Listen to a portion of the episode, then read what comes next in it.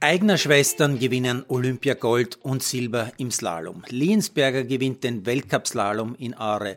Kramer gewinnt den Skispringerinnen-Weltcup. Kraft gewinnt Bronze beim Skifliegen und Lamperter verliert das gelbe Trikot der Kombinierer. Soweit die Top-Schlagzeilen im Sport am 12.03.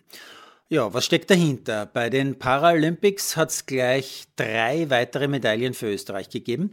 Im Damenslalom der Sehbehinderten gewinnt Veronika Eigner mit Guide und Schwester Elisabeth Eigner bereits ihre zweite Goldmedaille, darf sich also Doppel-Olympiasiegerin nennen. Barbara Eigner gewinnt mit äh, äh Guide Clara Sikora Silber und auch schon ihre zweite Medaille bei diesen Winterspielen. Die jüngste Teilnehmerin im gesamten Starterfeld, die 15-jährige Elina Stari, wird heute im Slalom Sechste. Und noch eine Medaille hat es in Peking für Österreich gegeben, schon die zwölfte übrigens. Karina Edlinger gewinnt im Langlauf mit Guide Lorenz Lampel nach Bronze im Sprint, heute auch noch Bronze über die sogenannte Mitteldistanz. Ja, die kleine dreieinhalbtausend Einwohnerstadt Aare in Mittelschweden dürfte zum Lieblingsort von Katharina Liensberger werden. Dort, wo schon dreimal alpine Skiweltmeisterschaften stattgefunden haben, dort, wo auch schon eine Mountainbike-WM stattgefunden hat, dort, wo unter anderem NHL-Superstar Lundqvist, der Torhüter, geboren worden ist. Ja, und dort, wo Liensberger vor einem Jahr ihr erstes Weltcuprennen gewonnen hat. Dort hat sie heute wieder gewonnen. Dabei war sie nach dem ersten Durchgang nur unter Anführungszeichen Fünfte. Die Halbzeit führende deutsche Lena Dürr verhaut aber quasi, so wie bei den Olympischen Spielen, den zweiten Durchgang und fällt auf Platz 5 zurück, tauscht also quasi mit Liensberger die Position. Den Tausch wird sie gerne angenommen haben. Hinter dem Weltcup-Gesamtsieg von Skispringerin Marita Kramer steht ein sechster Platz der 20-jährigen Salzburgerin beim vorletzten Saisonspringen in Oberhof in Deutschland. Damit führt sie uneinholbar ist aber, wie so oft in dieser Saison, nicht zufrieden. Irgendwie hat man noch immer bei jedem Interview das Gefühl, sie ist noch immer frustriert, weil sie wegen Corona nicht in Peking bei den Spielen starten durfte. Vielleicht ist es aber nur ihrer Jugend zuzuschreiben, weil sie nicht weiß, wie viele tausend Sportler ihr Leben lang dafür arbeiten und kämpfen und trainieren, um einen einzigen Weltcup zu gewinnen und es nicht schaffen, schon gar nicht mit 20. Bei der Skiflug-WM in Vikersund liefern die Slowenen, ein Norweger und ein Österreicher die Flugshow des Tages. Marius Lindvik macht sich nach dem Olympiasieg zum Skiflug-Weltmeister und zwar indem er gleich insgesamt alle viermal weiter als 224 Meter fliegt.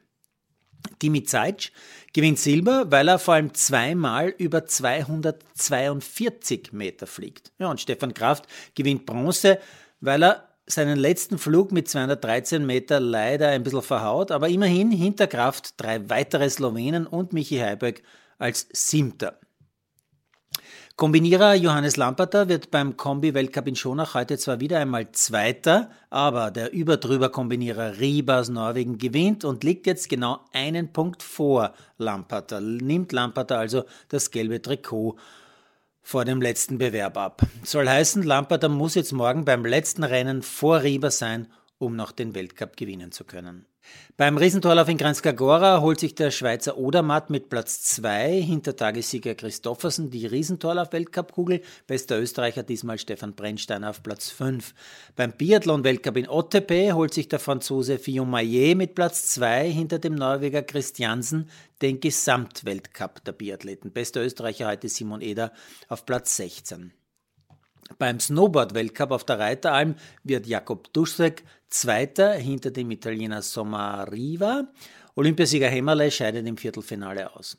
Beim Langlauf-Weltcup in Falun gewinnt Therese Johak tatsächlich auch noch ihr allerletztes Weltcuprennen, die 15 Kilometer Skating. Es ist ihr unfassbar hundertster Weltcupsieg. Theresa Stadlober, die von so einem Weltcupsieg nur träumen kann, wird Elfte.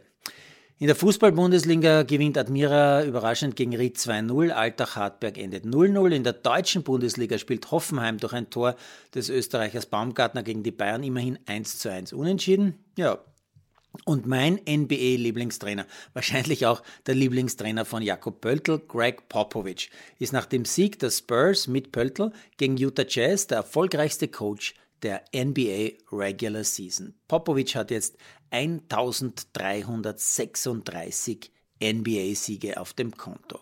Da sage ich nur Bravo Pop.